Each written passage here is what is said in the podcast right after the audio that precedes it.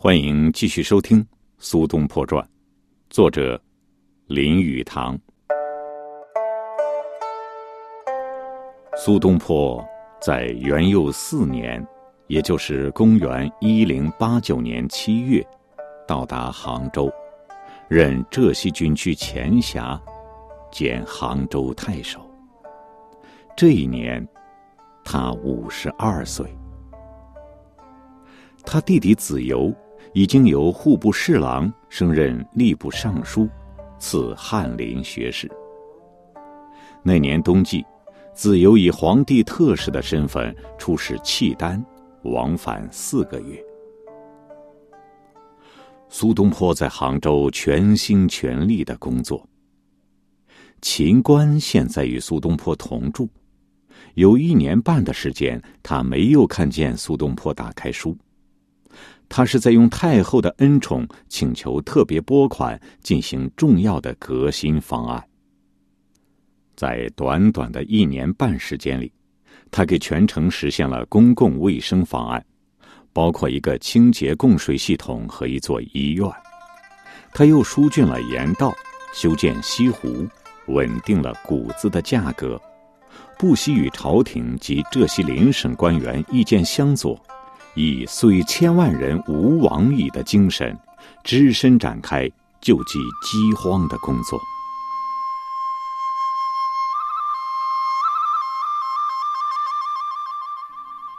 太守的官衙位于杭州市中心，但是苏东坡却喜欢在较为富有诗意的地方办公。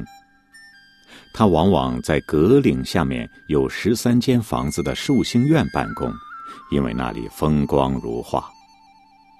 看公文不在韩碧轩，就在雪琪堂。如果您还记得，雪琪堂正是从苏东坡一首吟咏西湖的诗“山色空蒙，雨亦奇里”而得来的。在这里，他环以修竹，外望清溪，独自处理公文。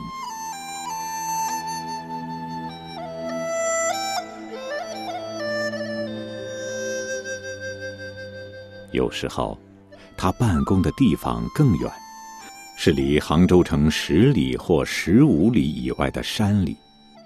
这时候，他就吩咐扛着旗伞执事的衙役走前堂门，他自己则由一两个年老的卫士跟随，从永金门坐船，过湖面往西，到普安寺用餐。他带几个文书到冷泉亭小坐。他处理公事奇快如风，在谈笑之间便把一天的公事办完了。事情办完，他往往和同僚畅饮一番，在红日西落之前骑马回家。城里的人站在街道两旁，看着这位不同凡响、大名鼎鼎的才子走过。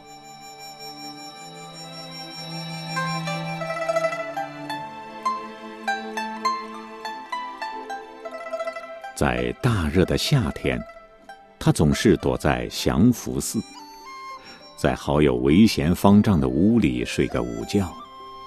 他抛下官帽，丢下官架子，脱下官袍，在躺椅上一伸，让仆人按摩一下两条腿。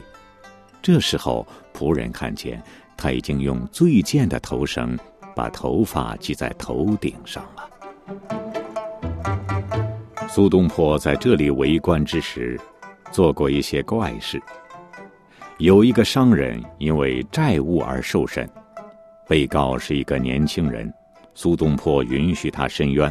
他说：“我家开了一家扇子店，去年家父去世，留下了一些债务。今年春天天阴多雨，人都不买扇子，并不是我赖账不还呢。”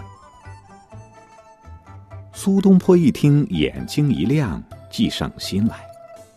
他看见笔砚在桌子上，忽觉手痒。他对那年轻人说：“把你的扇子拿一捆来，我替你卖。”那人回去，转眼拿来二十把素绢团扇。苏东坡拿起桌子上的笔，开始在扇子上写草书，画几棵冬日的枯树、瘦竹、岩石。大约一个钟头的功夫，他把二十把团扇画完，把扇子交给年轻人说：“拿去还账吧。”年轻人喜出望外，想不到有这么好的运气，向太守老爷千恩万谢，然后抱着扇子跑出了官厅。外边早已传开太守大人画扇子卖，他刚走出衙门，好多人把他围起来，争着拿一千个钱买他一把扇子。不几分钟，扇子卖光，来晚一步的，只有摇头叹息了。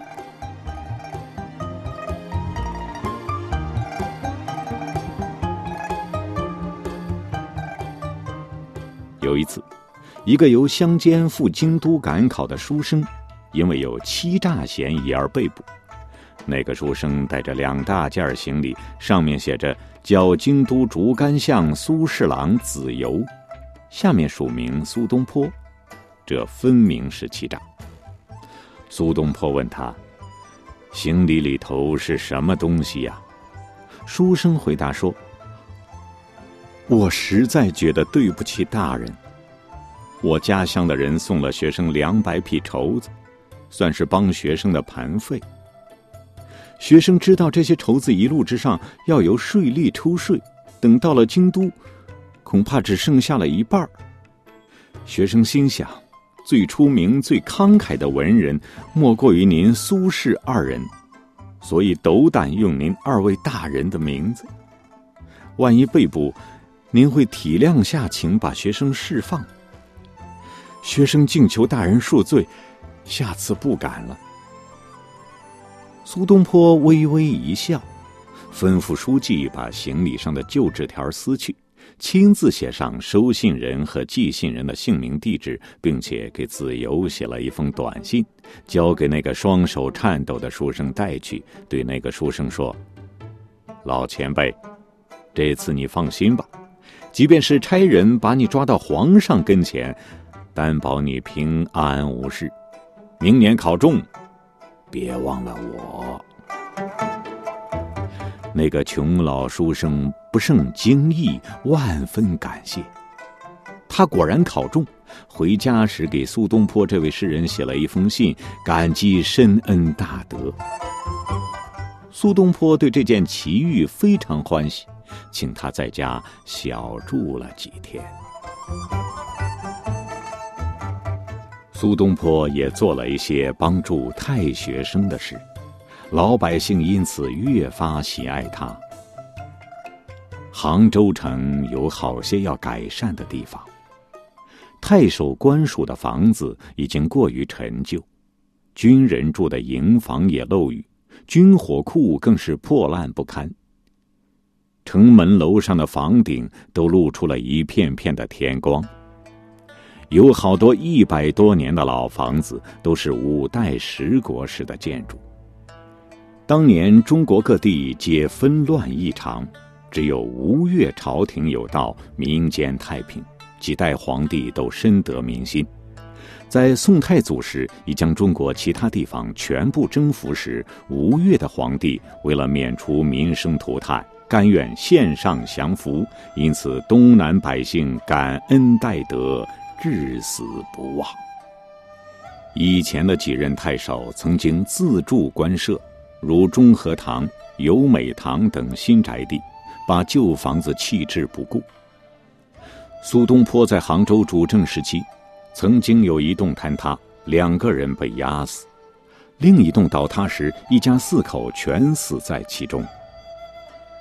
苏东坡运用自己与皇太后的关系，上表请求拨款四万贯，修设官舍、城门、城门楼，二十七座谷仓。杭州城有五十万人，却没有一家公立医院。杭州位于钱塘江口，海陆行旅浮奏云集，往往有流行病。有些药方历经证明确实有效，他都公布在外。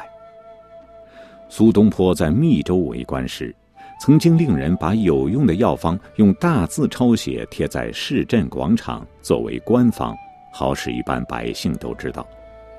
但是，苏东坡对这些零星的、无组织的帮助病人的办法颇不满意。他从公款里拨出钱来，自己也捐出了五十两黄金，在杭州城中心众安桥建了一家公立医院。据说，这个名叫安乐坊的医院是中国最早的公立医院，三年之内治疗了一千个病人。主办这个医院的道士由朝廷筹以紫袍和金钱。后来，这个医院迁到西湖边。改名为安济坊。苏东坡离开杭州之后，这个医院还照常为人治病。今天，当我们游历杭州的时候，依然可以看到苏东坡当年为这座城市所做的改变。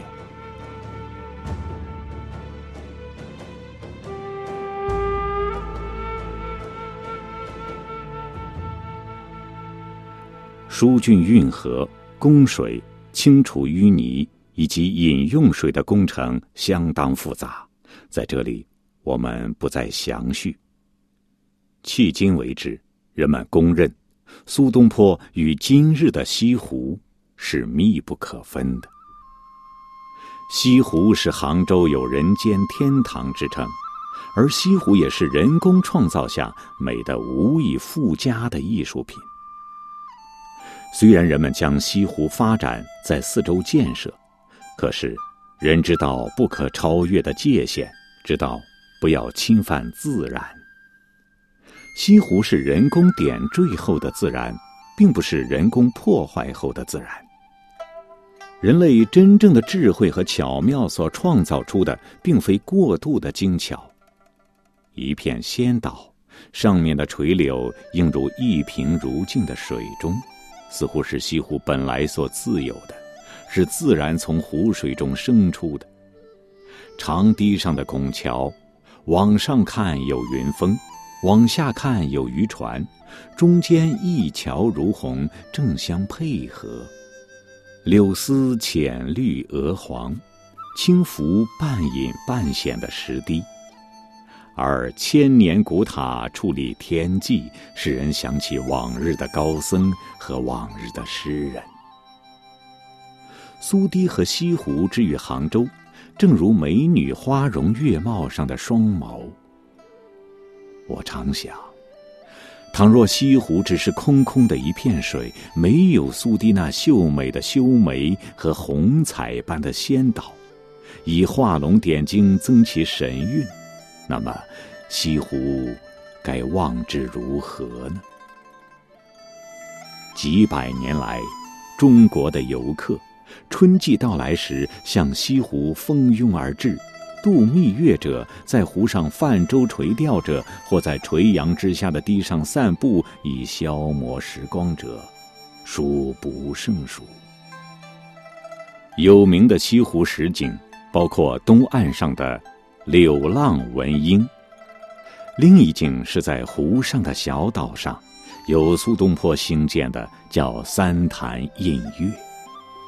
的确，湖的四周没一个角落不使游客觉得美丽出奇而感到荡气回肠的，在晴天也好，在雨中也好。两条长堤横卧湖面，是两个大诗人建筑的。白居易的白堤，苏东坡的苏堤。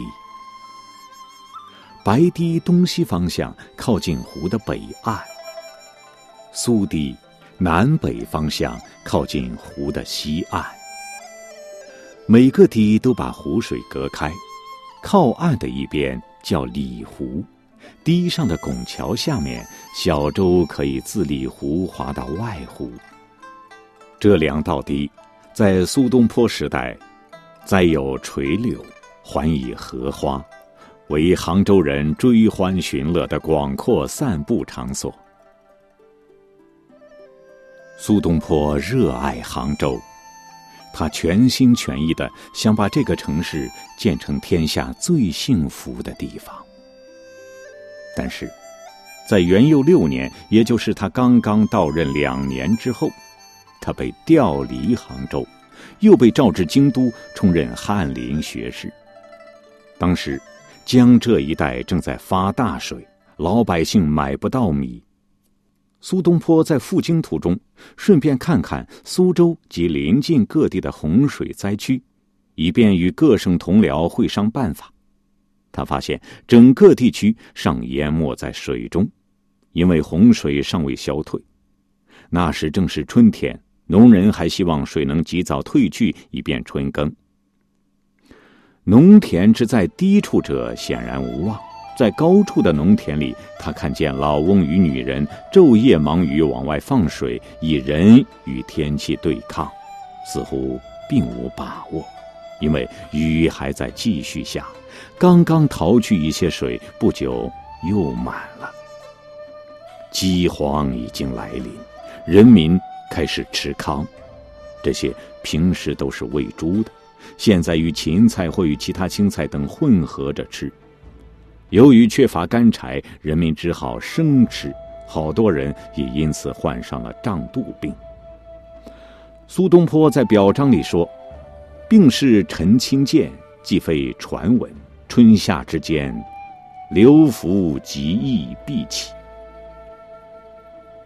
苏东坡去了，饥荒来了，人民多病饿而死，真难令人相信。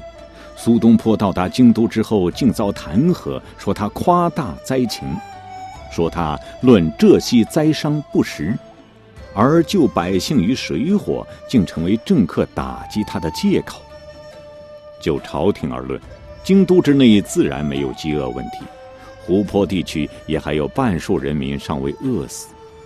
那一年，苏东坡回到京都附近的瀛州，就要看到长江以北的难民为饥饿所迫，背井离乡，跋涉五百里到达他的治下地区，他就要看到那幅饥荒难民图了。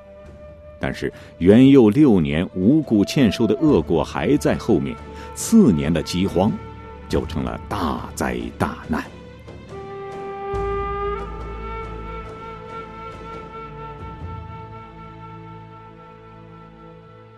这里是《苏东坡传》，作者林语堂，感谢各位收听，我是米亚牛，欢迎各位下期继续收听，再会。